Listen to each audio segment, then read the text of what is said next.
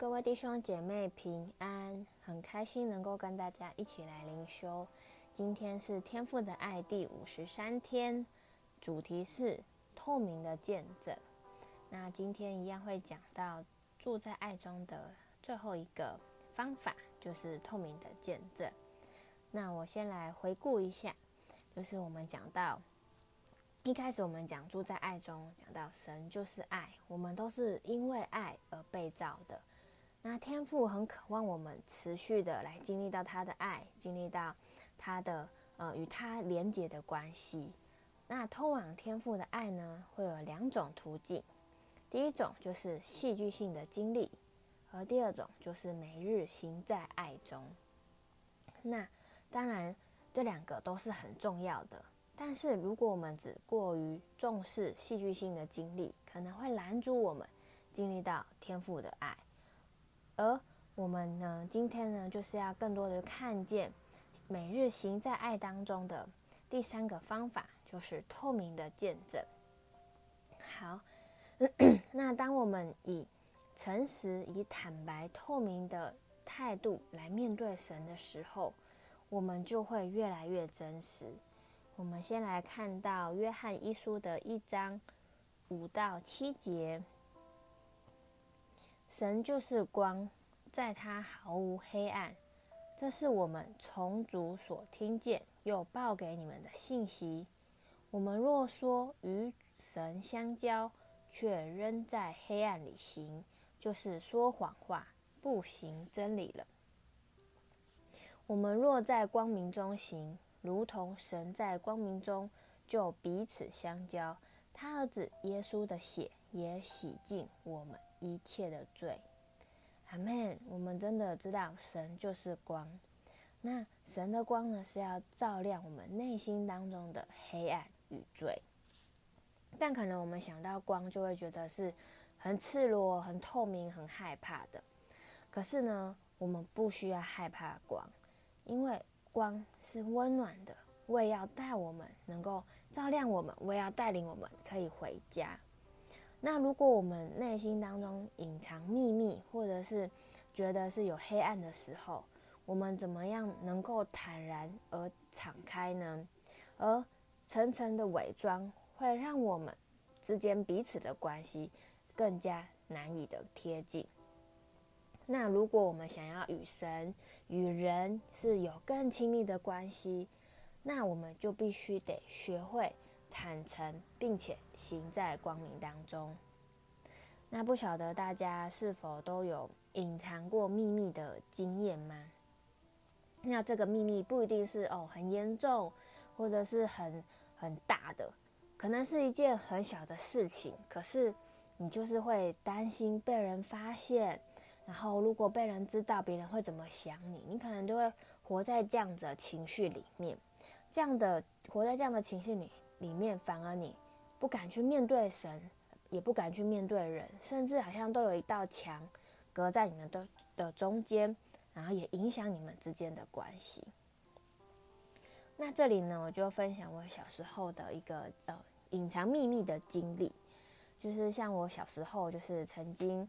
因为忘记写功课，然后到学校，所以就是老师在收功课的时候，我很害怕被老师骂，被老师惩罚，然后，所以我就说我忘记带作业，但其实我已经写好了，因为其实我在班级上的形象一直都是诶好学生、乖学生，好像作作业都会按时交、按时写完，所以其实，然后我觉得我在大家面前都是一个很很优良的感觉。所以呢，我就很害怕被老师发，哦，被老师知道说，哦，我没有写作业，别人会怎么看我？同学会怎么想我？老师会怎么惩罚我？好像那种在大家面前那种羞耻感，让我不敢说，哦，我忘记写作业。所以我就说我忘记带。那老师可能也觉得说，诶，我是一个好学生，平常表现都很好，所以他也没有特别说什么，就只让我说，诶，明天就记得补交就好。可是我的书包中其实是有带那个没有写的作业本的，所以其实每一次上课的时候，我要从我的书包拿出其他其他课的课本的时候，我都非常的小心。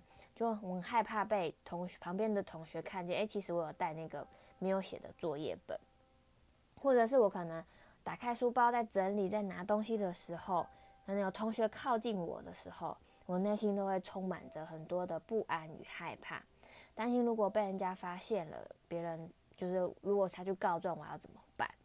那或者可能我怕看到同学跑去找老师聊天说话，我可能内心就有很多的小剧场，担心说哦，他是不是跑去跟老师告状啊？跑去跟老师说什么样的事情？那或者是可能有同学就是盯着我看的时候，我就觉得啊，他是不是发现我的秘密了？就反而我一整天在课堂上或者是下课的过程，我都活在这种很紧张、很担心、害怕的情绪里面，就反而。课也没办法好好上，然后可能那一整天面对同学的心情啊、眼神都怪怪的，我觉得可能自己有点做贼心虚的感觉。那可能我现在回头看，就长大了，就觉得，诶，其实那时候可能诚实说出来，虽然会被骂，或者是虽然可能会惩罚，也可能什么事情都不会发生，可是我就我当我说出来的时候，我就不需要活在那个好像那么担心、害怕的情绪里面。所以，透过这个故事，我是想要跟大家表达，其实真实和透明会让我们是更加自由的、更加敞开的。所以，当我们选择向人透明的时候，这些你身旁的朋友、同伴，可能也会成为你的支持和力量。那像我自己呢，就是也在跟同伴操练的过程，都也有很多。嗯，分享真实、分享敞开的见证在我里面。像像我可能每次面对我身旁的关系，我总是会觉得好像很无力，很容易吵架，然后很容易觉得哦没办法温柔谦卑。可是当每次吵完架之后，我可能又会 很自责。那我每次跟我的同伴分享完，他们也是总是能倾听我、标明我，也鼓励我。甚至也为我祷告。那后续他们可能也会传讯息关心我。诶，我跟我可能家人的关系怎么样啦？我我跟他们分享的事情状况怎么样？他们就会为我祷告，也成为我的支持。真的，当当我们越来越透明、越来越敞开自己的时候，我们反而把我们心中的那个害怕跟羞耻都挪去了。而那道墙挪去的过程。反而也让我们更多的去经历到来自神的爱，来自人的爱，甚至当我们去分享我们生命当中的软弱这些的过程，我们是如何去面对，如何去好像祷告经历神的这些的见证。